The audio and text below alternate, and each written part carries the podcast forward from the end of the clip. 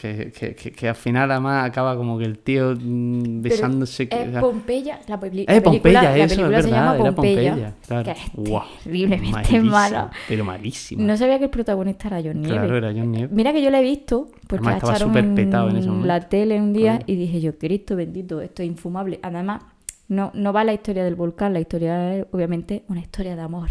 Mm, Pero muy mala, es muy mala. malísimo.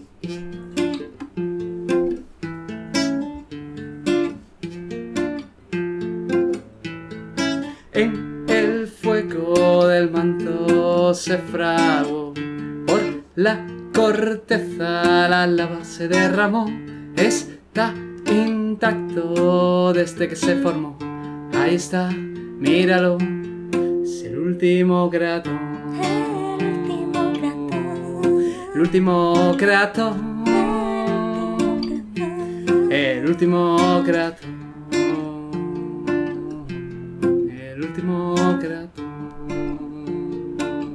Es el último. No hay más.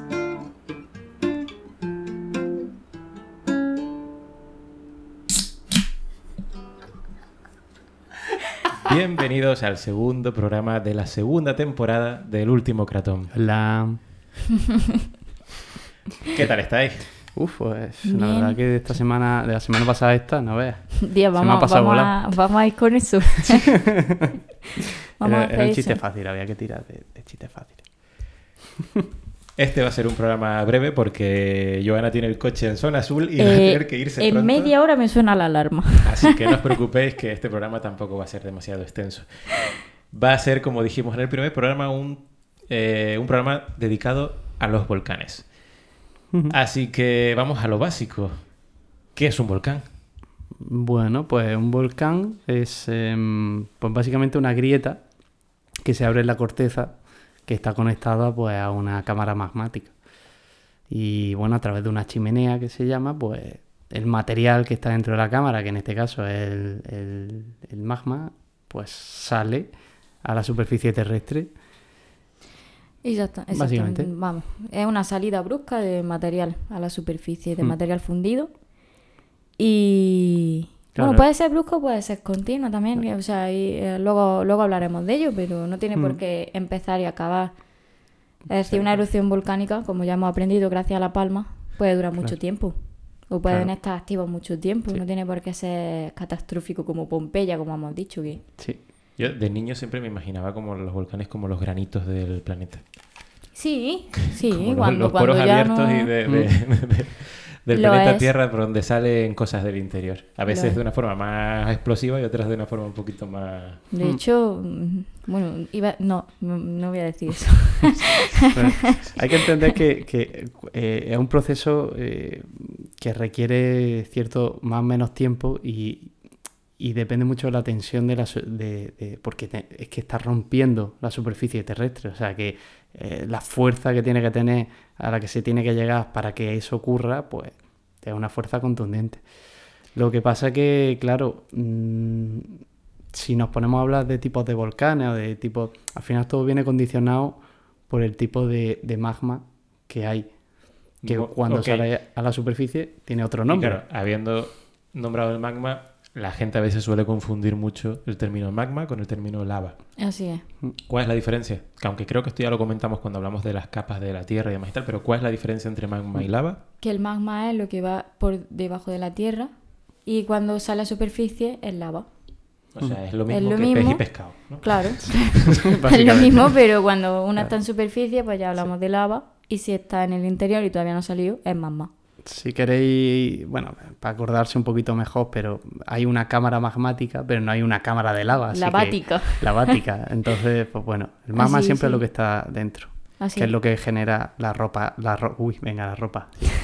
Las rocas ígneas, o volcánicas en este caso, o ígneas, vaya, en general, porque si, si las rocas, eh, ya hablamos de esto Sí. en, en unos programas, pero Sí, bueno, primero básicamente segundo. las rocas Sí, ígneas en el son, Vale, pues tercero. son magma que se ha quedado en el interior de la, de la corteza y las volcánicas son las que han salido al exterior por parte de, pues eso, en forma de colada, de lava, etcétera, que se ha enfriado. Entonces, si el magma es el que condiciona de alguna manera la erupción, el tipo de volcán y todo lo que tenga que ver con la actividad volcánica, ¿qué caracteriza o qué condiciona de alguna manera que el magma sea de un tipo u otro? Pues la cantidad, vamos, esto es muy sencillo, y es la cantidad de sílice que tenga el magma o... Sí, el magma, vamos a hablar de magma. Bueno, no sé si lo la hemos... composición... No, sé si lo hemos comentado antes. Yo creo que sí. Pero Esto el tema recordar. del sílice, el, el sílice es de los mm, elementos que más se encuentra en la corteza terrestre. Hmm. Por eso es tan determinante eh, en, el- en la composición del magma. Claro, yo para acordarme, eh, siempre, o sea, para acordarme de, de la función que tiene la sílice, es como una especie de espesante a la mezcla. Me imagino un bizcocho y entonces la sílice es una cosa que le aporta viscosidad y espesura. Entonces, cuanto más contenido en sílice, más, más peligrosa puede ser una erupción o más... Sí, ahora entraremos a, más a- a brutal. eso. Pero entonces, Porque, exactamente, porque la hace más densa. hablamos entonces de composición, que la composición condiciona el tipo de magma. Mm. También hablaríamos de temperatura, Sí, Sí. porque claro. cuanto más, bueno, dependiendo de cómo el gradiente geotérmico influye o incide en la temperatura de los materiales, claro. pues Influye. también afecta cómo se va a comportar el magma. Y aparte de el- la composición y la temperatura, hablaríamos también de los gases que puede haber atrapados Sí. dentro de ese material. Claro, la, ahí la presencia de agua, que, Ajá. que eso tanto en, en la composición del magma como en- a la hora de las erupciones, los tipos de erupciones, eh, la presencia de agua influye. Muchísimo, Luego, además. luego en, en el tema de erupciones, luego lo, lo veremos. Pero, claro, al final eh, el magma se divide eh, porque, claro, el- el- como la sílice está tan, tan eh, presente en toda, en toda la corteza, pues claro, siempre tiene, el magma siempre tiene una- un un tanto cierto por ciento. grado, un por cien- claro. Claro, entonces, pero estamos hablando de un alto grado al final, porque entre o bien llega al 40-50% o bien es más. Entonces, claro, si la- el magma que tiene eh, poca sílice, que es menos viscoso, es más líquido, eh, se suele llamar, eh, se suele determinar como máfico. Luego eh, hay otro tipo que es el andesítico, que, que tiene un grado intermedio de sílice, como eh, Claro, Vale. poniendo, poniendo los extremos en un 50 y en un 70-80, Sí.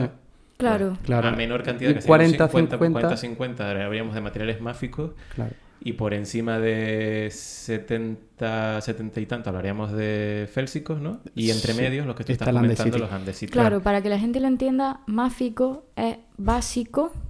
O sea, yo creo que eran conceptos que van de la mano. Básico significa que tiene poca cantidad de sílice y ácido que tiene mucha cantidad de, de sílice. Que es ácido o félsico, como hemos dicho. Y dentro de esos rangos se van clasificando. Hay una escala aproximada más o menos donde se clasifican los, los tipos de magma dependiendo del porcentaje, que es lo que está diciendo Alberto. Claro. Ahí, como ha dicho Iván también antes, influye la temperatura. Si hay más temperatura, eh, la- más, claro. claro, eh, la- la tem- la- el magma se calienta más y por lo tanto también es más ligero. Más, más... Este tema no sé por qué me lo llevo mucho a la cocina. Sí, yo porque también. es como que visualmente es muy fácil de verlo, porque Sí. a lo mejor el aceite, si está frío, está mucho más espeso. Claro. Y Así es. si lo calientas, entonces es mucho más maleable. Y el magma de alguna manera se va a comportar así. Igual. Igual. Claro. También es cierto que si baja la temperatura, se va a enfriar y se va a solidificar a un grado mayor que cuando se comporta de una manera más fluida, como ocurre en el interior del manto. Y todo eso va a afectar a la viscosidad, que es un término muy importante al, al hablar de magma, Mm. que es lo que va a condicionar qué tipo de erupción va a tener lugar. Exactamente. Hay Claro. algo cuando tú comentabas antes de que el sílice es como un espesante. Mm. Yo cuando estaba mirando esto, eh, estaba viendo que al parecer eso como que se van uniendo las moléculas y van generando cadenas muy largas de, de estructuras de sílice Sí. que hace que de alguna manera vaya todo como dificulta ¿no? el movimiento y me lo imagino como una especie de manifestación de la gente muy apelotonada y entre más se junten pues más Más difícil. resistencia eh, genera. Exactamente. y un poco como la canción esta de los Simpsons de, de la fábrica, ¿no? La de Nos manifestaremos como hicimos Mm. ayer. La lava es suya, pero nuestro el poder. Yo me imagino así a, a las moléculas de sílice diciendo tú haz lo que quieras volcán, que esto tal, pero nosotros pondremos un poquito de, de resistencia. Claro. No Eh, sé eh, por qué, eso es que mi cabeza va por eso. esto. Qué momento mágico acabamos. Yo, Sí, yo sí, estoy eh. callada, pero. Eso ha sido magnífico. Gracias por esto, Iván. Eh, Nada, son las novedades de la segunda temporada. Se vienen cositas. Pues, mira, por ejemplo, una cosa que un tipo de roca que viene derivado de, de un magma eh, félsico que tiene gran cantidad de sílice, pero que no llega a salir a la superficie terrestre y realmente no llega a ser roca como tal, es un vidrio y es la obsidiana. No sé si, si, si la habéis visto alguna Cualquiera que juegue a Minecraft sabe Sabe. lo que es la obsidiana. Y, cualquier canario también. Sí, Sí. también es cierto, pero yo me he encontrado a niños más puestos en obsidiana y en rocas volcánicas que, que yo he dicho, ¿pero por qué? Y todo, es que en el Minecraft... Expertos en Minecraft y en Sí. Juego de Tronos, ¿sabes lo que es? el- Exactamente. Pues claro, es una roca que se enfría y no consigue tener una estructura química muy, muy sólida. Entonces por eso se genera como se le denomina vidrio. Y Es no preciosa, además, y la- es la obsidiana es una piedra- A mí me encanta. Claro, eso- No es una piedra preciosa, creo. No, no, es No. roca- Es una roca normal y corriente, pero para mí es más, más bonita que muchas otras que sí se consideran. Pero, eh, y bueno, y por supuesto corta, corta como vaya, porque yo cuando estuve en Italia, que estuvimos eh, en una zona volcánica y tal, había un yacimiento de, de obsidiana y claro, empezamos a coger y había que tener cuidado porque al meter la mano era muy fácil cortarse, porque esa roca es, es afilada. De hecho, eh, hay, bueno, en la prehistoria se usaba como, como arma, vaya, quien tuviera acceso a, a ella, desde luego la encontraban y era como un elemento afilado que se usaba, vaya. No lo utilizabas para cortar el guanchale de tu carbonara. para hacerlo puro. Yo creo que esto, esto lo hablamos en, en el programa de las rocas, que incluso tú tenías Sí, tengo una, tengo una una. y creo que la trajiste. Mm, Eh, la verdad es que es una de las rocas más, Es llamativo. Es muy vistosa. Mm. sí, visualmente muy llamativa. Y luego también lo que es muy llamativo, eh, como por ejemplo ocurre en Almería, en la zona de Cabo de Gata, eh, sobre todo en la playa Genovese y tal, que toda esa zona era zona volcánica. Claro, eran antiguos eh, volcanes que se han, ya se han destruido, pero se quedan la- todas las formas que tenía el magma como en la superficie. Es decir, tú miras, cuando animo a la gente que va, que suele veranear en Almería o va para allá, que se fije primero en la arena de la playa, que va a notar que, que es oscura, Sí. es oscurilla, y luego las grandes formaciones que hay, porque todo eso es, es zona volcánica. Y es muy bonito. Imagino que en Tenerife, bueno, en Canarias en general, se podrán ver eso, que es lo que se denomina disyunciones columnares, que son unas formaciones espectaculares, como muy rectas. Eso ¿sabes? en Reino Unido también, eh, donde más famoso. Yo creo que la foto más famosa del mundo. La gente siempre se la echa allí, en la. en la- ¿cómo se- Las no columnas recuerdo. Las columnas. basálticas, Sí, era. ¿cómo, ¿cómo se llama la zona? Se me olvidó por completo el nombre. Voy a buscarlo. Tubular bells. No, está, está en una región concreta y todo el mundo se echa la foto en, en ese. Mm. y además, el acantilado es maravilloso. Pero bueno, que aquí también tenemos. Sí, hombre, aquí que no hace falta que te vayas tan lejos. Y bueno, eh, claro, lo que ocurre con esto es que al final este, este- esta composición del magma es lo que determina la, la dinámica que, va a tener el volcán o, la erupción. Es lo que comentabas, es material que tiene que salir, tiene que romper de alguna manera también Claro. parte de la corteza, pero también tiene que vencerse a sí mismo como material para poder fluir a través de, de- de los conductos por los que se vaya abriendo camino. Hay, que, hay que verlo un poco como si fuera una olla a presión. Eh, ajá. al final, porque tú metes todo, todo, bueno, tú metes más o menos agua, según si hay más o menos agua, habrá, se, se hará antes o, se hará, o tardará más. Eh, la presión que le metas también influye, entonces, al final, claro, lo que hay dentro, o sea, es lo que determina, es que empuje más hacia arriba, que haya más presión, igual que el agua, determina también mucho la explosividad de, la- de las erupciones. Porque claro, si se infiltra agua en el terreno, donde hay una cámara magmática, pues claro, ese agua se evapora y se genera gas, o sea, se genera vapor. Y al generarse vapor, pero no poder salir, genera más tensión. Por eso cuando revienta es como si cuando a quien le ha pasado, porque conozco gente que le ha pasado, le ha- se le ha explotado la olla express, la, la olla express, y, y que eso ha sido, es un susto, vaya, es un susto porque, y peligroso de narices. De hecho, a mí me ha pasado. ¿Mm? A mí se me, a mí se me ha abierto dos veces la olla express. Mm. Ya no la uso más. ¿Porque estaba mal o por no cerrarla bien? Le saltó la goma. Mm. Fue un aquello y porque, sí, no sé por qué, además me dio en la cara, pero Sí. porque acababa de empezar la presión y no me... No salía mucho. Pero qué susto. Mm, Sí. Eso fue. Ya he encontrado en los sitios, ya por no dejar los nombres colgados. Tenemos en Irlanda del Norte la calzada del gigante. Se Ah, es conoce verdad. En Antrim, Antrim, no sé cómo se pronuncia exactamente. And train. Y en La Gomera. En La Gomera están guapísimas también. ¿Ha ido todavía? No, no he estado en la gomera. Vale. Pues La Gomera, no, mira, no la había visto yo la de La Gomera y muy guapa. Claro. No sé, allí tenemos de, de en cuanto a representación de estructuras volcánicas o de, de- de material de tal, en Canarias hay prácticamente de todo. Es más, el Parque Nacional del Teide, si no recuerdo mal, en su momento estuvo compitiendo con un una zona de Islandia para conseguir la categoría de Patrimonio Mundial. El, el motivo, o sea, dentro de patrimonio, cuando tú vas a dar un, un- un título de patrimonio, es porque eres como la única o la mejor representación de algo en concreto. No puede haber dos espacios con la misma categoría de patrimonio mundial representando lo mismo. Vaya por Dios. Ya, es un poco injusto. Y se estaban, estaban compitiendo ese espacio de Islandia y ese espacio de, de lo que sería a día de hoy el Parque Nacional del Teide para tener ese título de, de- de patrimonio por ser un lugar en el que podías ver todos los tipos de estructuras o de, de- de- volcánicas en un mismo espacio. Y se lo acabó llevando Tenerife por la facilidad, de, por la accesibilidad que tenía. Porque tú al final llegas allí con el coche y en Islandia, claro, para meterte Claro. en esos territorios es mucho más complicado.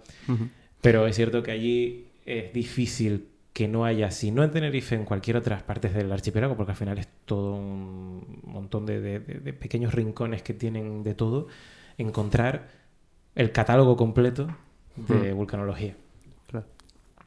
Pues fíjate, qué bien. Sí, volviendo Y tan cerquita, ¿eh? Porque Ya, ya, al ya, final sí, Islandia está en el culo del mundo, pero Tenerife Bueno, está para los cerquita. irlandeses pues estará cerca, pero a nosotros nos pilla lejos. Claro. Entonces, claro, eh, supongo que la gente que tiene una imagen, volviendo al tema de los volcanes, que tiene una imagen más visual y más clásica de volcanes, que es como algo ahí explotando o soltando material sin ton ni son, eh, pero sí que habrán visto distintos tipos de, de erupciones, Claro. unas más explosivas y otras un poquito más tranquilitas, más de, de- de- Mm. de- fondo de pantalla. Por ejemplo, todo lo que se veía con la erupción de La Palma durante días en el telediario, que eran coladas enormes de lava. Eh, pues venía, viene mucho influenciado por lo que hablábamos, ¿no? De la composición y de- del comportamiento del magma. Por hacer una especie de, esquema muy visual, mm, pues lo que decíamos, si hay mucho sílice y por lo tanto es muy viscoso, muy espeso el material y aparte tienen gases que si el material es espeso, los gases que estén atrapados dentro del material no pueden escapar fácilmente. Entonces se va, digamos que acumulando una presión que en cuanto se libera genera una explosión peligrosa y bastante llamativa. Que el material es mucho más fluido porque tiene menos, es menos espeso, pues obviamente los gases que hay dentro se van a liberar fácilmente, van a ascender a las capas más superiores y en cuanto la erupción empiece, se liberan rápidamente los gases y el material restante puede salir sin que haya una explosión. Y ahí yo creo que podemos hablar claramente de dos tipos de erupciones Mm. que tienen unos nombres conocidos. Sí. o, bueno, más que... No, no tienen nombres. Esos son las coladas, estoy mezclando. Hombre, hay, hay tipos de erupciones. Lo que pasa Ajá. que, bueno, hay dos cosas. Lo primero, que cuando se produce una erupción, una erupción eh, no solo sale el magma o sea, en forma de lava, sino que eh, lo que sale de primera es la- el material, lo que se llama material piroclástico. Que al final eso es, claro, eh, al producirse la ruptura de, de- la superficie, pues claro, ahí hay pues trozos de magma que, que, claro, vosotros tened en cuenta que conforme va ascendiendo el magma, todo esto sin producirse la erupción de primera, ¿no? Se va enfriando y está taponando Va más. taponando, exacto. Claro, entonces como lo de atrás es lo que está empujando, por eso se genera esa presión. Entonces, claro, cuando explota, pues hay todo ese material que estaba por encima de- del magma que está empujando, pues claro, sale, sale liberado pues, para el cielo. Y entonces, claro, pues, ¿qué te encuentras? Pues te encuentras, eh, dependiendo del gas, pues son, pues se puede, puede haber erupciones que tengan más, eh, material piroclástico o que haya más presencia de gas junto con ceniza y polvo. eh, O sea que están los tres estados, líquido, sólido y gaseoso. Claro. Tú tienes, Exactamente. encuentras una lluvia de mm, bueno, cosas mortales, Hombre. mortíferas, ahí tenemos De el ejemplo de, De tigre. tenemos el ejemplo del Vesubio. de que- dementores. que eso es una colada piroclástica, que es una nube de gas, polvo y, y, y magma y lava y todo, que lo que hizo que fue sepultar y dejar eh, pues, mm, los cuerpos tal cual Tal cual, estaban. exactamente, o sea, eso la- el magma, la lava, no lo consigue, Mm. pero sí esos gases y esos materiales a esa alta temperatura, que lo que hace es conservar la estructura del cuerpo perfectamente. Mm. Por eso y da un mal son- rollazo. A mí me da por lo menos, mm, cuando yo veo esas imágenes de Pompeya, mm, Sí. se me pone la piel de gallina, porque se ve a la gente haciendo cosas Bueno. de... o sea, es que fue una foto a, Claro. a lo que estaba ocurriendo en el momento. Claro. Y pocas veces tenemos una foto tan real de una catástrofe.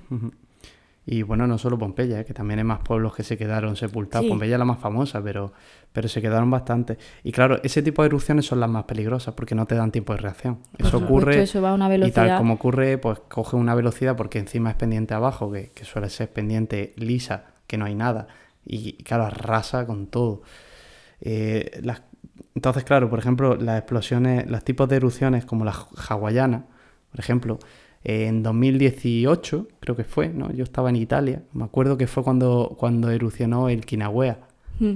que no sé si os acordáis, que hubo, que también la isla eh, ganó un montón de metros al mar. Pero fue Porque- tranquilito. Claro, fue tranquilito porque allí la, la- esa lava es muy máfica, ¿no? O sea, tiene Muy poco, tiene poco sílice. Entonces, claro, tú veías las coladas de, de lava y eran ríos con una velocidad, o sea, la, la- a- pillaba Claro, una velocidad de lava. Fluye mucho. Quiero aclarar una cosa que no sé si me estoy metiendo en un jardín. Porque la gente a lo mejor se pregunta, ¿por qué decir máfico o básico si significa lo mismo? Y es que me parece que el término máfico hace referencia a la roca que tú te encuentras, Es al... pero... Y otro es a la acidez. Ah, exactamente. Mm, O sea, por eso mm, Sí, a ver, estamos dentro de- mezclando... de, la categorización y de- dentro de geología hay muchos criterios. Entonces, Claro. hay veces que se utilizan términos compatibles, pero que estamos hablando de usando criterios distintos de... de- de- Claro, de- estamos mezclando... Pero que al final un poco la idea es esa, que... Pero lo, decías, hacemos a propósito para orientar, para Sí, que la sí. gente tenga los dos conceptos. Mm. El tipo, pero que si a lo mejor estamos hablando entre... Entre, geólogos. Bueno, entre geólogos a lo mejor yo no estaría ni hablando. pero... Pero que No, no, es broma, cierto pero- que Hawái se caracteriza mucho por Mm. erupciones más... Había una Tranquila. imagen que a mí me, me- me impactó mucho, que de hecho no sé si la tengo guardada en Instagram. Si la consigo encontrar, lo, la, la subo porque, porque era, muy, era muy chula y era de, de la colada eh, que cortaba una carretera Hmm, y claro, se veía un coche parado, un tío bajado mirando Esperando. y claro, la colada iba pues con una velocidad tremenda, pero tremenda, que yo dije, es que esto es que es un río de Es lava. un río. Es un río de lava. No. Pero no es tan peligroso. Claro, hay, que Claro. peligroso en cuanto a la velocidad a la que puede llegar a un sitio en el a, que haya no lo veas. Pero de primera- No... Digamos no que es te da tiempo a escapar. explosiva. No es tan explosiva como los, como los volcanes que tenemos en Europa, que son de los más peligrosos del mundo. Porque al final son muy básicas, lavas muy ácidas, perdón. Los, de hecho, el tipo de Hombre, un tipo que- de erupción volcánica se conoce como stromboliana y se le dio a partir del stromboli porque es uno de los más sí, de los más tremendos a la hora de, de- Sí, lo que pasa es que. Pero yo voy a el- decir que no es Europa, sino en general. A lo mejor le dieron el nombre de Stromboli por, por ser eurocentrista. puede ser, no, de- puede de- ser, del sí, conocimiento sí, que sí. tenía más a Es que- mano y a Cierto, partir de ahí. Tú ten en cuenta una cosa: que el Stromboli, el Etna, el Vesubio Son, y, Vul- son y Vulcano. Sí. eh, ¿Vulcano? ¿Vulcano? Vulcano. Vulcano. vulcanos. que son eh, cuatro. mm, Bestias pardas. Cuatro bestias que están Sí. muy cerca. Porque sí. de Nápoles te vas a la isla Eolia, que están por encima de Sicilia. Entonces hace un triángulo que está estará mejor entre uno y otro, estarán a, a qui- 500 kilómetros unos de otros. No, sí, sí. Es lo que dice Iván, que luego en el mundo te pones a pensar, y por ejemplo, en el Yellowstone o el Krakatoa Claro. también Allí el son el monte San- famosos el monte por... Santa Elena en el año 80 tuvo una explosión que, Exactamente. si no recuerdo mal, redujo la altura del volcán en 400 metros. O sea, nove- 2.900 y algo y se quedó en 2.500 porque la explosión reventó la... la- Claro, reventó Sí. además de forma lateral. Porque claro, te- hay que tener en cuenta eso. Porque los volcanes, la- eh, a veces tú tienes la idea del volcán como un cono perfecto. Pero claro, ¿qué qué es más fácil? Cuando, cuando tienes mucha presión debajo, eh, el, el- el magma sale por donde puede. Entonces, a veces el camino más largo... que- que- claro. eh, Aunque haya una no es- chimenea, si pueden abrir una grieta y salir un Claro. par de Hombre. pisos por debajo, salen porque tienen que Claro. dedicar menos energía en subir. Entonces, esto genera sí. más riesgo porque, claro, no solo está explotando, sino que se está llevando la montaña por delante. Todo esto es muy visual Mm. si hacéis un bizcocho de chocolate. Que se empieza a, a la capa de arriba, se tuesta y de repente el material que está dentro sale y sale por varias grietas, no sale en forma de volcán Claro. perfecto. Sino que raja el bizcocho y empieza a salir. Hace bizcochos, tengo hambre. Empieza a sonar ¿eh? la, la tripa. Sí. Pues entonces, claro, tenemos por ejemplo la hawaiana y luego la estromboliana. Lo que pasa es que la estromboliana también es bastante máfica, ¿eh? tiene poco sílice. Lo que pasa que ahí, como es, un- es una isla que está eh, en mitad de- del Mediterráneo, la presencia de agua hace mucho. Hmm. Entonces, de vez en cuando mm, sí tiene alguna... Claro, de hecho, aquí estamos simplificando porque es cierto que después hay un montón de parámetros que influyen, como todo, pero líneas generales, porque a lo mejor te pones a analizar un caso en concreto y te das cuenta Claro. de que el agua afecta mucho, Sí. de que la posición. Claro, porque de lo que hecho, la- que lo que predomina en la zona Claro. son ácidos, pero que no tienen por Claro, qué ser porque todos. la estromboliana, por ejemplo, es bastante explosiva, porque explota bastante, porque tiene un material, mucho material piroclástico, porque, pero es precisamente por eso, porque es una olla a presión. Se mete, se, el agua del mar se, se infiltra y cuando entra en la cámara magmática, ¡boom!, revienta. Y de hecho también colapsó, uno de, la- de los conos, colapsó en el año 80 y algo, y vaya, se, yo que he estado allí, se ve perfectamente, era más alto que el cono que hay actualmente. Y también colapsó y se fue, y hay una, una formación perfecta que se ve por donde se fue la montaña. Luego, por ejemplo, tenemos otras que son ya mucho más explosivas, que son la vulcaniana, por ejemplo, la peleana y la pliniana, que son distintos, distintos volcanes. Algunos son de, de Indonesia, otros son de, de Sudamérica. Y claro, esas, los que son, esas sí que son explosivas, pero a un nivel tremendo. Porque el material es más viscoso, más, más félsico, eh, tiene más presencia de sílice y claro, cuando explota, para que hagáis una idea, ¿no? Eh, en las explosiones, en las erupciones, se mide eh, la columna eruptiva, que se llama, que es hasta dónde llega la columna de humo, hasta dónde llega de primera. En la hawaiana, por ejemplo, llegará a lo mejor hasta, será hasta los 500 metros de altura, como mucho. Pues la pliniana, por ejemplo, llega a más de 10 kilómetros de altura. Mm. Claro, ¿qué ocurre con esto? Que, que sale con tanta fuerza hacia arriba que llega a la troposfera. Cuando llega a la troposfera, pues se queda encajada en esa capa las cenizas y claro, las cenizas se esparcen por todo, por todo el planeta, básicamente, porque ahí son cenizas que pesan muy poquito y entonces pues los vientos se las llevan y eso afecta a nivel planetario al clima, puede afectar perfectamente. Bueno, y, y, y a- vamos, que se cancelan vuelos y cosas así, que mucha gente se ha quedado en tierra porque no, Claro, porque no en puede Con lo volar. de Islandia, por ejemplo, pasó. momento, sí, Claro, y eso Con el volcán colapso- impronunciable. sí. Mm. Lo que hay que decir, ya ves, estaba intentando recordar, pero digo, "Este No, no, no. ni de coña. Es imposible. Eh, lo que hay que tener en cuenta es que las dinámicas de los volcanes, las formas de, de- de erupcionar, no tiene por qué ser siempre la misma, ni mucho menos. Es más, de hecho, tenemos ejem- el ejemplo de La Palma, que seguro que todo el mundo escuchaba. Bueno, es que ahora tiene una, una, mm, eh, erupción más tipo hawaiana, otra luego más Claro. estromboliana, tal.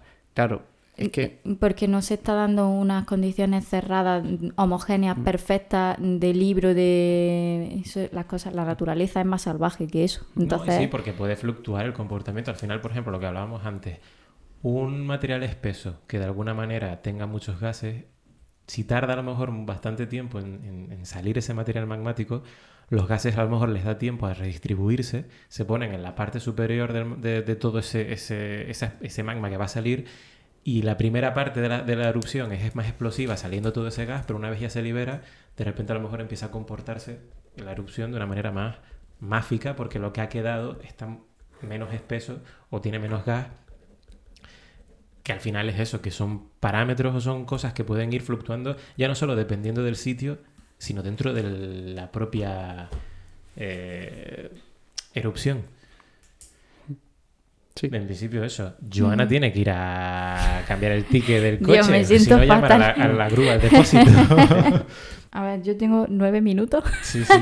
para cambiarle el ticket Bueno. al coche ahora mismo. Eh, una cosa que, una- un ejemplo que quería hacer rápidamente, eh, del tema de eh, cómo influyen los volcanes al clima, es que, por ejemplo, eh, en 1815, eh, que esa fecha diréis, que- pero es cuando se escribió, por ejemplo, Drácula, cuando se escribió Frankenstein. ¿Y sabéis por qué se escribió? Porque ese fue un año en el que eh, el Tamboa, que es un, volcán de Indonesia, tuvo una erupción tan fuerte que, lo dicho, lle- llegó, tuvo una columna tan alta que lo que hizo fue eh, que ese año no hubiera verano. Entonces, ¿qué pasa? Que la- los escritores eran amigos. De hecho, eh, la mujer que escribió eh, Mary Frankenstein, Shelley. Mary Shelley, lo luego lo, lo tuvo que presentar. fue el marido el que firmó, vaya, para que poder vender el libro, pero era ella, la autora. Pues todo eso habían quedado en irse de vacaciones. ¿Y Con qué el pasa? Que como hacía, hacía ¿Qué tanto frío que no pudieron salir y entonces se dedicaron a contar historias de miedo y de cosas y tal. Y, y entonces así fue como, como surgieron varias novelas de, de género de terror de esa época. Y, pero fijaros hasta qué punto un- una erupción puede hasta robarnos el verano. Yo, por mí, estaría encantado. la Bueno, y verdad. la- la- lo que se habla A también. ver, de cuando- luego limpiar la ceniza. Ya, yo no, eso yo eso no lo quiero. ¿Tú quieres ir y volver o te vas directamente? Lo digo por parar. o- si queréis voy y vuelvo. Ah, pues mira, hacemos una pequeña pausa, ella va por el, la cambia el ticket y regresamos. No hay problema. El último creato.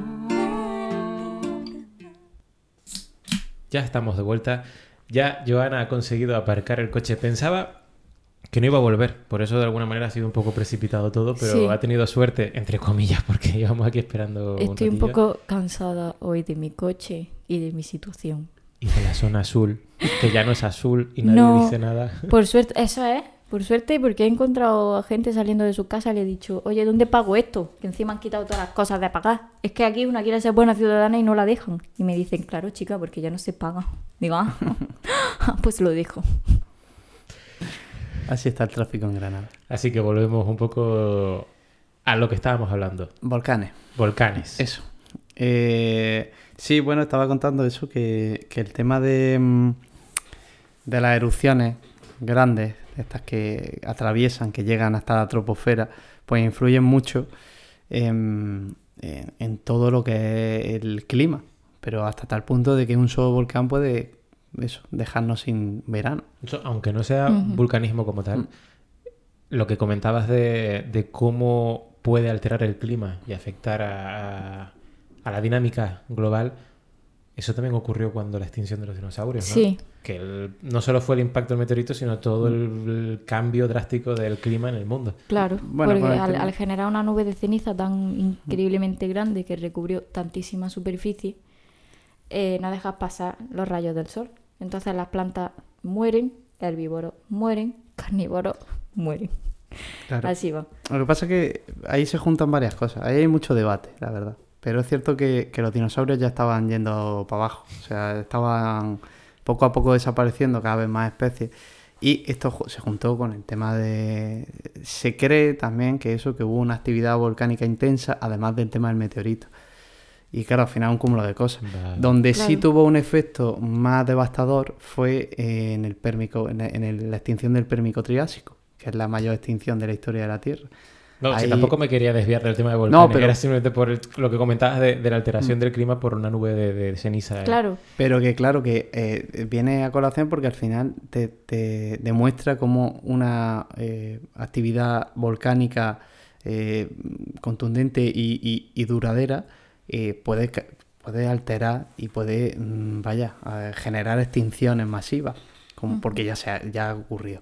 De hecho, eh, bueno, también, por ejemplo, esa ceniza que, recorre tantos kilómetros al final, eh, se, cuando precipita, eh, es una cosa que todavía no hemos comentado porque no hemos hablado de glaciares y tal, pero en los glaciares se queda la ceniza. Y entonces, eh, de hecho, la última, eh, los últimos pisos de- del cuaternario, que es la, época en la que vivimos ahora, en el Holoceno y un poco más antes, se han datado la- por, por cenizas volcánicas que, se- que estaban eh, que se han quedado dentro de los glaciares. Claro, digamos que en- de- se- se pre- precipitan en cualquier zona, pero en concreto cuando llega a la parte de los glaciares es donde mejor se conserva, porque no se altera, no eso queda ahí en el tiempo para siempre, entonces Claro. Es una eh, capa, es una capa de ceniza y ya llega con el frío, llega el hielo y se, y se, y se Claro, tapa. esa- Entonces esa luego tapa cuando... esa capa nunca se elimina, no se lava, no se erosiona, simplemente le cae más nieve encima y se queda Con el peso, en el registro. con el peso de la nieve sí se, sí se modifica un poco, es un poco más difícil, Sí, pero, pero- cuando tú coges el testigo, sacas el testigo de hielo, pues puedes leer O sea, perfectamente que lo historia. encontrarás más fácil, ahí en el hielo me refiero a, a un terreno normal. Sí. Pero sí, es un efecto. Son, puede llegar a ser un efecto realmente devastador a nivel eh, de planeta, o sea, planetario. Cualquier tipo de. de- Pero bueno, también hay que entender que, que ese tipo de efectos son raros también. O sea, ese, tipo de erupciones son raras que, que tengan tanto impacto porque eh, también habría que ver cuánto tiempo. Eh, cuánto. Bueno, La Palma que estuvo un mes. Un mes y pico, ¿no? Así. No más. ¿no? 85 días. 85 días. Pues fijaros en 85 días que se generó un, un cono volcánico tremendo. eh, pues imaginaros uno de estos volcanes o supervolcanes devastadores durante meses, pues soltando material a la atmósfera eh, constantemente. Claro, ahí también podemos hablar de, de cámaras magmáticas. Antes han mencionado lo de la peli esta, ¿cuál era? La de 2012, ¿no? 2012. 2012. Que la base de la peli esa era que, que, que la, la Creo cámara... que era esa peli. Creo Bueno, que era esa peli. Cualquiera... eh, la, Sí, hay- la el- cámara magmática de Yellowstone, que, Esa, que es una cámara que tiene como mil kilómetros cúbicos de... Vaya, ocupa mil, mil, mil kilómetros cúbicos. O sea, es una bestialidad. Qué barbaridad. Eso es lo no que se denomina... ese dato, ¿eh? Sí, Más, buf, sí, me he puesto eh, la piel de, de hecho. Yellowstone es- Ahora se la considera... se considera un supervolcán. Claro, si erupciona un supervolcán, que ya ha erupcionado, hace 600.000 años erupcionó, eh, eso puede ser más peligroso, pero también es raro que erupcione un, o sea, un volcán tan grande. Tiene su efecto, o sea, allí hay volcanes y hay... hay Entiendo que no tiene tanta energía acumulada. Al tener Claro, hombre, tanta mucho- superficie, hay mucha tiene como superficie. más escape, no es... ¡Buah! Todo Claro. por aquí. Nos vamos a derramar por aquí. De hecho, hay muchísimas termas naturales y todo, porque allí, bueno, se cuece bastante todo. Pero esa es la clave, ¿eh? Por ejemplo, para que un volcán no sea tan, tan, tan devastador, la clave es que tenga un orificio que vaya saliendo el gas. Por ejemplo, luego cuando se mantienen latentes, como el Teide, por ejemplo, ¿no? Hemos dicho, hemos comentado antes fuera de, Está ahí dormidito. yo creo que está ahí. O sea, Sin hay molestar. actividad dentro, pero va saliendo seguramente en forma de gas y tal. En Vulcano pasa lo mismo. Sí, Vulcano, además hay épocas en las que hay mayor concentración de azufre. Hmm. claro, hay mucha fumarela Ujú. de azufre que, que de hecho es súper tóxico. Yo paso por una de ellas y, E- Y, huele fatal. No, pero te pica. O sea, o es sea, que, es que se te agarra la garganta. puro, claro. Se te agarra la garganta de una forma tremenda. Empiezas a toser como si no hubiera. No sé por qué pasamos, la verdad. El profesor dijo: Venga, poneros un pañuelito en la, en la boca y Porque pasamos los por ahí profesores de geología son así. O- Pero- eh, Tú tienes que vivir la experiencia. Que Mm. si está vivo luego o no, no es su problema. Claro. Pero claro, erupción, erupción como tal, pues Vulcano lleva también mucho tiempo eh, dormido. Pero vaya, que la dinámica de los volcanes es tremenda. Y es una, uno de esos síntomas que, que- que hemos mencionado aquí que, de que demuestran que la, la- la Tierra está viva. Y cambia. Así brevemente, eh, ¿un volcán puede salir en cualquier sitio? No, no en cualquier sitio. Tiene que haber puntos calientes o sobre todo en zonas de subducción.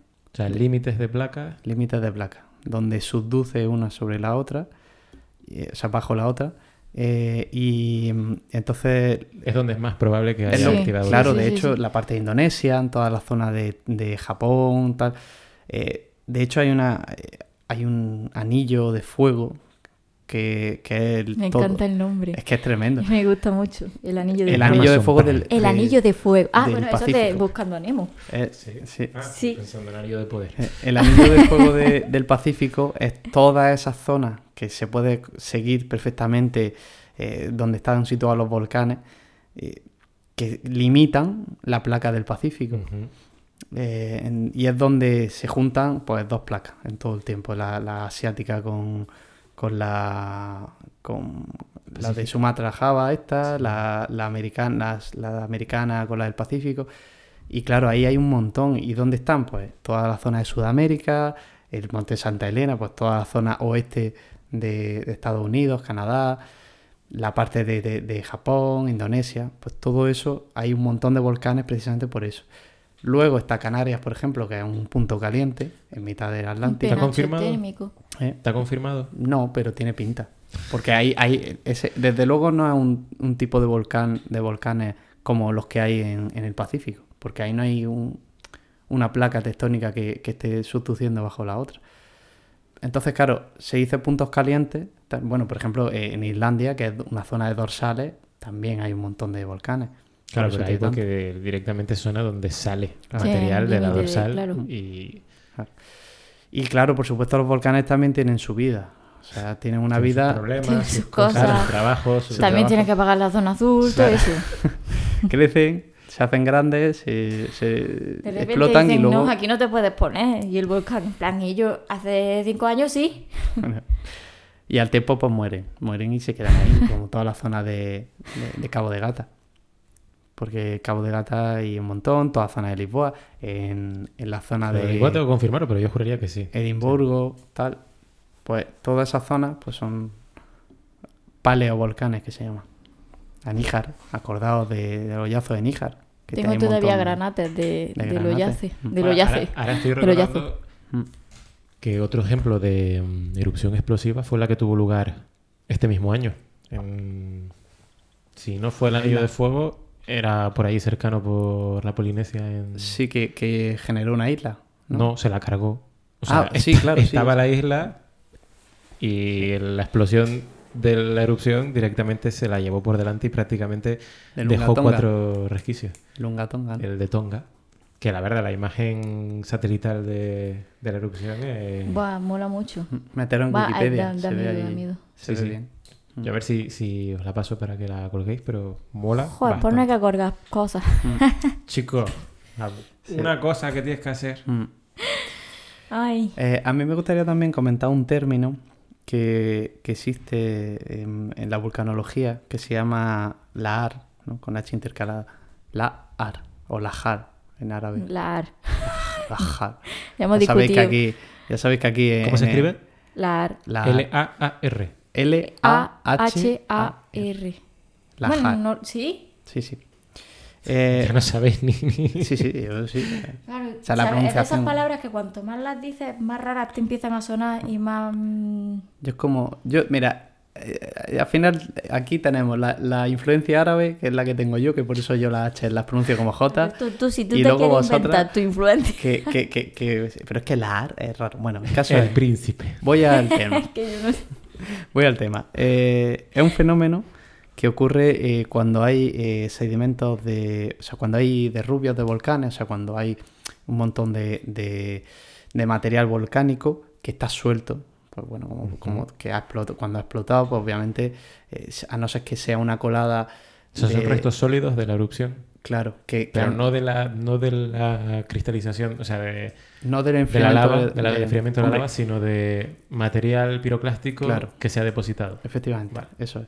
Pues todo ese material que está, eh, que, que de hecho, si subí alguna vez a algún volcán, vaya a ver que hay un montón de ceniza, hay un montón de, de fragmentos, y de hecho andas por ahí a veces se hace un poco como andas por la playa, un poco una arena fina, un poco eh, complicado. Y es muy divertido de, de bajar, porque ahora que, perdón, un paréntesis, pero los dos volcanes que subí, que fueron Vulcano y Stromboli, los dos tardamos como horas, pero horas, ¿eh?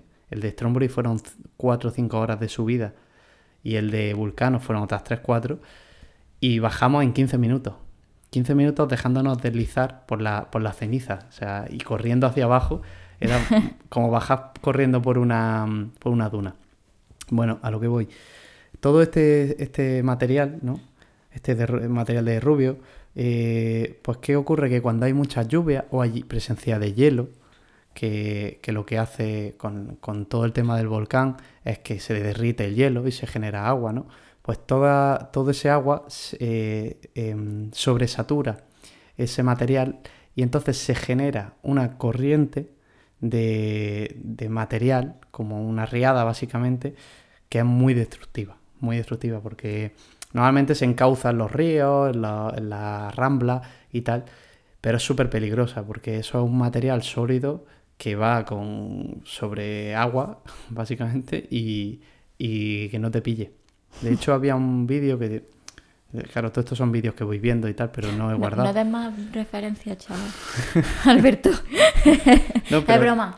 es Era un vídeo sí, de pues. Chile, fíjate, y ocurría eso. Pero que como de tengamos que subir un vídeo de eso. estaban ahí como en una rambla y se veía al tío correr y decir, salid, salid de aquí y tal, no sé cuánto, tal, y salían corriendo y se salvaba uno por, por, por nada y menos, porque llegaba la riada esta y... Eso, la- tu tutor del TFG tenía una carpeta solo de vídeos de gente en mitad de catástrofes de, Buah, se ha salvado... Impacto TV. Bueno, pues, Eso, Pues eso es una cosa que, que ahora que lo dices me tenía- gustaría mencionar. ¿Por qué la gente, eh, en vez de huir cuando un volcán está erupcionando, se queda grabando? Es que... Primero, A ver, se a mí no me dos pasa. líneas, que tampoco vamos aquí a debatir de sociología, pero está la parte de si no grabo algo, parece que No no, he lo he vivido y necesito compartirlo todo para que la gente... Y aparte de que entiendo que el- lo espectacular, si ya de por sí cuando Ya, hay un accidente de tráfico tú ya paras para mirar, Sí, sí. si algo más espectacular como puede ser una catástrofe de la El naturaleza, síndrome tú del dices, espectador de- Déjame ver esto. Es, es luchar Y- contra el instinto al final, ¿eh? porque yo cuando he estado, cuando estuve en el Stromboli que se estaba erupcionando y escuchaba las erupciones, que era casi todo gas, pero cuando notas temblar la tierra y todo que se te coge el estómago, o sea, es un miedo tan instintivo que yo no, no me considero una persona midiosa, pero te juro que ahí era como, Dios mío, que, que, que- salgo por patas. A ver, pero también el desconocimiento hace mucho. Eh, Yo sé que esas personas, por ejemplo, las del vídeo, los vídeos que nos pusieron este, este profesor le- lo hizo para el tema del deslizamiento. Y esa gente está viendo un deslizamiento, está pasando y no son conscientes de que en cualquier momento pues, que puede cambiar el rumbo o la carretera puede salir, yo qué sé. Te pueden pasar más cosas de las que tú estás observando. Entonces ellos piensan que pues, tú estás viendo eso pasar y yo estoy aquí tranquilamente porque eso no pasa por donde estoy yo. Entonces, mm, al final no luchas contra el instinto porque su instinto está... no tienen. O sea, pero que a mí tampoco, o sea, yo tampoco tendría si no lo hubiera visto, si no me lo hubieran explicado. Que un volcán es más, es más visual, es más, te, está- te avisa más. Bueno, hay que agradecer mucha de la información que tenemos sobre volcanes a la pareja esta que ya hablamos de ella en uno en el capítulo de, de que hablamos de hicimos repaso de, de historias de geólogas Ah, sí. de la historia Los que fallecieron en el... que fallecieron en un volcán. Mm, el de Japón. los Era- Clay, Clay- ¿Clay era? No, mm, Honestamente no me acuerdo. Yo tampoco. ahí estamos. Esto es como estudiar. Haces un examen y después se te va. Bueno, pero, pero ahí nos acordamos de, de esas cosas. Pero bueno, hay que agradecérselo. En fin, que los volcanes son, son... Cada uno tiene su forma de hacer las cosas, cada uno tiene su dinámica, no siempre tiene la misma dinámica y catalogarlo o tal es difícil.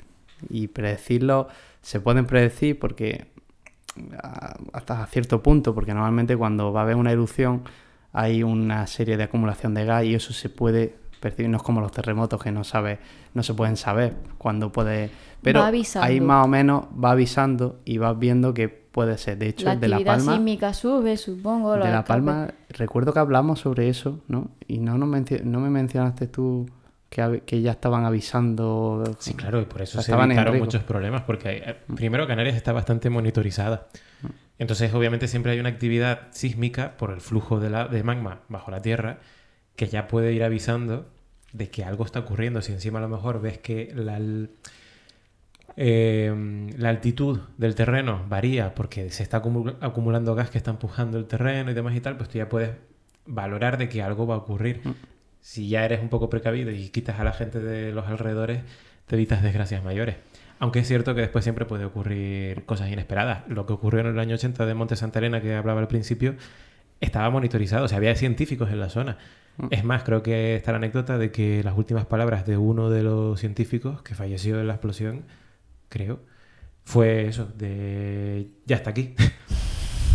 Porque de por sí estaban de preaviso, pero Claro. después fue inesperada la explosión. No se sabía cuándo iba a ocurrir Claro. Y ni que iba a ser de ese calibre. Se me pone la piel de gallina. ¿eh?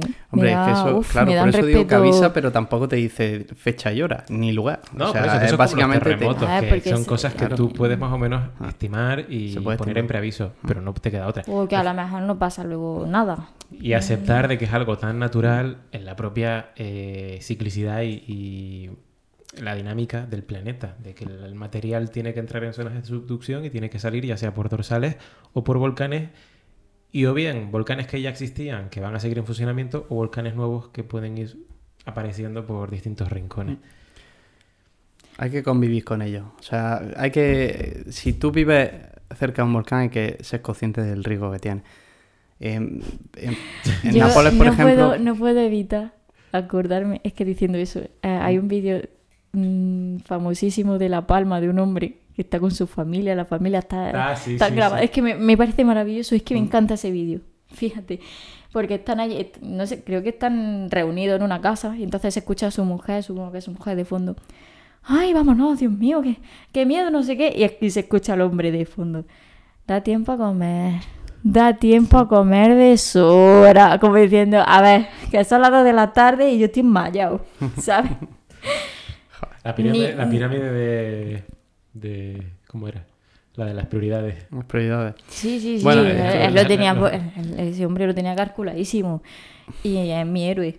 Eh, De, de, de toda esa gente, de todos los vídeos que salieron de canarios, que la verdad, a cual más bueno, porque chapó por los canarios. Y el humor que demostraron ante la catástrofe, que hubo gente que perdió muchísimo. Y yo, el de da tiempo a comer de sobra. mm, Aquí yo lo que quiero recalcar también es la importancia del conocimiento. Hay que, por eso digo que hay que saber dónde vive, hay Sí, que ser consciente de que- lo que hay y de lo que puede pasar y hay que conocer el terreno al final, porque, hombre, ya es viviendo en Granada, que no suele ocurrir mucho, pero de vez en cuando tenemos terremotos y la gente no está acostumbrada a eso y reacciona malamente, poniendo en peligro a otras personas incluso, pues ya imagínate al lado de un volcán que, está, que puede estar activo, una zona volcánica que puede estar activo.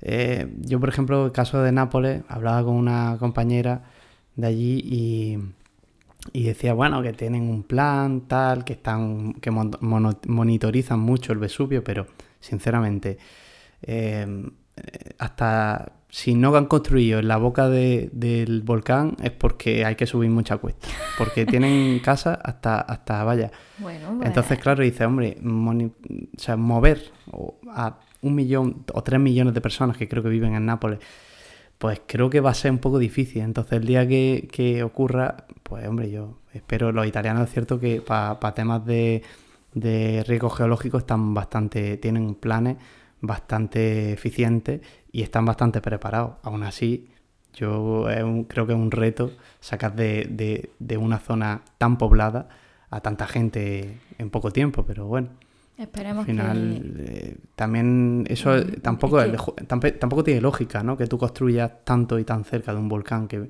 que tiene precisamente al lado Pompeya, que es un... eh, al final eh, te demuestra que lo que puede pasar, ¿sabes? Hombre, Sí, lo que no pasa tienes es que que vivir no con es, no miedo, es una pero- ciudad nueva. Es decir, que eso viene de generaciones y generaciones. de- O sea, que, que no es que hoy en día seguramente no podrían, no se pondrían a construir ahí. Sí, sí, siguen, siguen construyendo allí. ¿Siguen? Siguen, sí, sí. Bueno, pues no te mudes. Claro, ya no te compres un piso ahí, pero ya no podemos hacer más. Pero bueno, que los volcanes pueden ser igual de destructivos como fascinantes y bonitos. Porque ya ves tú las estampas que nos han dejado, a pesar de toda la destrucción que generan, pero nos han dejado unas fotos y unas estampas preciosas. Lo que, Pues sí. Con esto voy a conectar a la recomendación que voy a dar esta, en este programa, que preparando un poco el, el tema, pues lo que me venía a la mente era la película del 97 de un pueblo llamado Dante's Peak, que estaba inspirada en pues el evento que sucedió en el Monte Santa Elena en el año 80. Está protagonizada por Pierce, Brosnan, por Linda Hamilton y tienen tenéis ahí como película de catástrofe con toda la, fantasía y toda la, la espectacularidad y las locuras de Hollywood, pero un poco de todo, porque tenéis nubes piroclásticas, porque re- representa un poco la, erupción explosiva de- del Monte Santa Elena, tenéis coladas de lava que fluyen como si estuvieses en mitad de Hawái a una velocidad tremenda. Eh, tienes a científicos siendo ignorados, como pasa muchas veces en la vida real. Tienes a gente en plan diciendo que hay tiempo para comer porque se lo toman con calma. Es que, es la sociedad, es un reflejo de... Y como entretenimiento está que te cae. O sea, a mí me encanta. Bueno, mejor que ves Pompeya, por ejemplo, mejor No, que sí, eso cosas eso actuales. Esa- con los medios actuales. Eso seguro. Concluimos aquí el segundo programa de, de esta nueva temporada. Está bien, empezamos fuerte. Sí, yo creo que... Empezamos erupcionando. Pues nada, muchísimas gracias a todos los que estáis por ahí escuchándonos y hasta el próximo programa. Un besico. Último grato. El último grato.